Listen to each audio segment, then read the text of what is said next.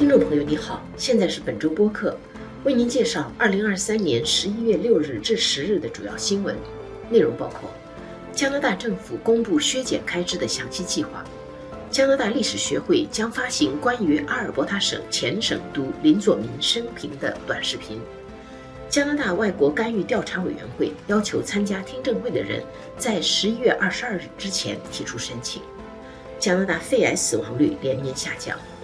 加拿大心脏病学家呼吁遣返巴勒斯坦支持者引起争议。研究显示，气候变化导致人们生育意愿下降。阿尔伯塔省医疗系统进行大改革。蒙特利尔市伊玛目为加沙所做祈祷，引起加拿大政界人士和犹太人团体的愤慨。下面请听详细内容。加拿大政府星期四十一月九日公布了削减五亿加元政府开支的详细计划。许多联邦下属部门和机构的经费被以不同比例冻结，但也有一些部门未被触及。加拿大投资中心被冻结百分之一点零九的经费，在比例上名列前茅。但是从金额上来说，国防部被冻结两亿一千一百一十万加元，为各部门之最；财政部被削减八十二万七千加元，仅占一年预算的百分之零点零零零七。年预算额在两千五百万加元以下的机构被排除在外，但是在未被触及的部委中，也有一些年预算超过这个数字，例如加拿大安全情报局。财长弗里兰在今年四月提交二零二三年财政报告的时候表示，政府开支削减将在今后五年中节省一百五十四亿加元。各部委被冻结的资金将在本财政年度终结时返还为政府财政收入。林佐民是加拿大有史以来第一个华裔加式足球职业球员，曾与队友四次获得格雷杯。他也是阿尔伯塔省的第一个华裔省督。加拿大历史学会的下一个一分钟历史短视频将以他的生平和事迹为题材，预计将在明年二月播出。林佐民的父母来自广东台山，他在中学时代就爱上加式足球，十九岁时加入卡尔加里队。同年获得他的第一个格雷杯，他后来转投埃德蒙顿队。由于在球场上跑动迅速，他被队友们称为“中国快马”。在触地得分上的记录，至今在埃德蒙顿队无人能及。他于1960年退役，1969年入选加拿大足球联赛名人堂。林佐民在1998年获得加拿大勋章，2005年被任命为阿尔伯塔省督。他的长子格雷格说：“希望新移民会去看这个短视频，并珍惜在加拿大的生活。”加拿大负责调查外国干预的委员会星期五十一月十日发布公告，要求那些希望参加听证会等调查工作的人在十一月二十二日以前提交申请。委员会将分别在二零二四年春季和秋季举行一系列听证会。最早一场预计在明年一月底开始。主持调查的魁北克上诉法院法官霍格说：“希望参与调查工作的人必须在申请中表明他们与调查主题的直接而切实的关系。”今年九月，加拿大政府在反对党和舆论界的压力下让步，终于同意对外国干预进行公开调查，并任命霍格主持调查委员会。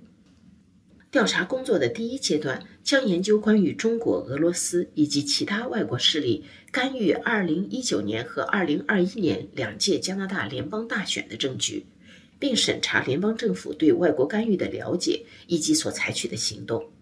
第二阶段将审查政府部门机构的架构和工作程序对发现外国干预的帮助或者阻碍。在春季的听证会结束后。委员会将在二月二十九日公布中期调查报告，最终的报告将在明年秋季公布。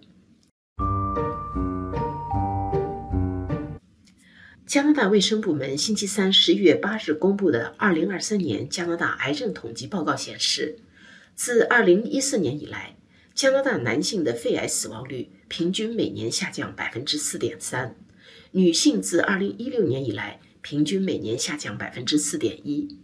肺癌死亡率下降的幅度超过其他癌症，专家们认为，这主要是吸烟率下降的结果。其他因素包括早期检查和治疗手段的进步。根据加拿大癌症协会的统计数据，百分之七十二的肺癌死亡与吸烟有关。加拿大目前的吸烟者占十二岁以上人口的百分之十一点八。该协会的目标是在二零三五年以前把这个比例降到百分之五。如果能达成，预计可以减少五万癌症病例。加拿大是第一个要求烟草生产商把吸烟危害警告印在每一支香烟上的国家。这项规定从今年八月起开始实施。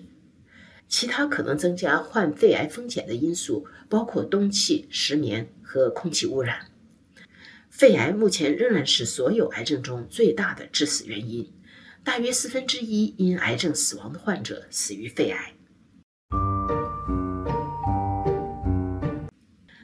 加拿大知名心脏病学家伊娃·罗恩上周末在社交媒体上说：“应该把支持巴勒斯坦的示威者从哪里来的遣返回哪里去。”他的话被广泛传播并引起争议。他所供职的麦克马斯特大学和汉密尔顿卫生局称正在评估此事。麦克马斯特大学发表声明说：“罗恩的言论与该校价值观不符。”罗恩的话是对一篇关于纽约布鲁克林大桥因巴勒斯坦支持者示威而关闭的报道所发表的评论。他随后在社交媒体上发帖说：“他为自己的网络言论所造成的痛苦真诚道歉。”十月七日，哈马斯发动袭击时，他正在以色列探亲。他带着巨大的精神创伤回到加拿大，在气头上发表了那些言论，没有考虑到更广泛的影响。罗恩现在已经关闭他的社交媒体账号，因为他收到大量辱骂评论和邮件，有些甚至威胁要暴力伤害他和他的家人。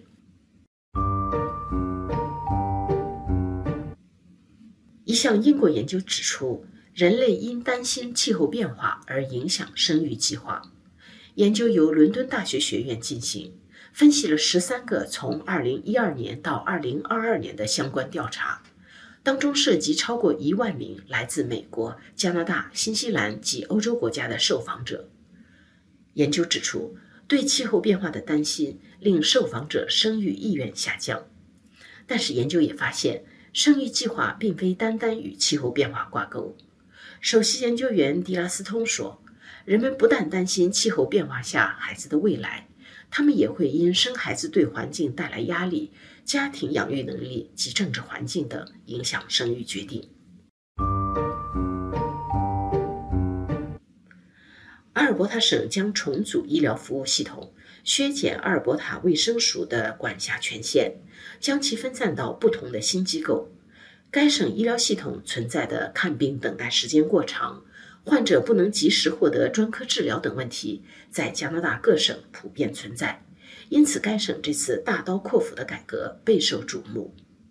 省长史密斯在星期三十一月八日的新闻发布会上表示，新的架构将解决原先因系统缺陷造成的医疗服务不能满足需要的问题。按照现行体制，该省所有医疗服务统一由省卫生部属下的阿尔伯塔卫生署负责提供。省政府现在要把基础医疗、急症医疗、持续医疗。和精神健康及成瘾治疗这四类服务分散到四个新机构。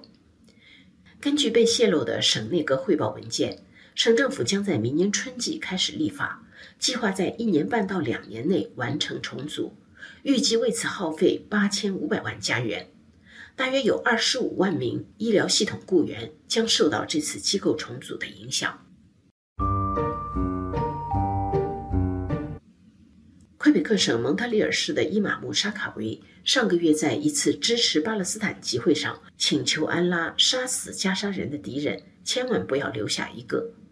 这段祈祷词在网上传开后，引起加拿大政界人士和犹太人团体的愤慨和谴责。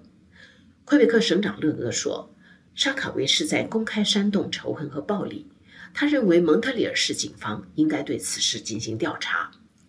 沙卡维反驳说。他祈祷的时候从未使用“犹太人”这个词，并不针对单一类人。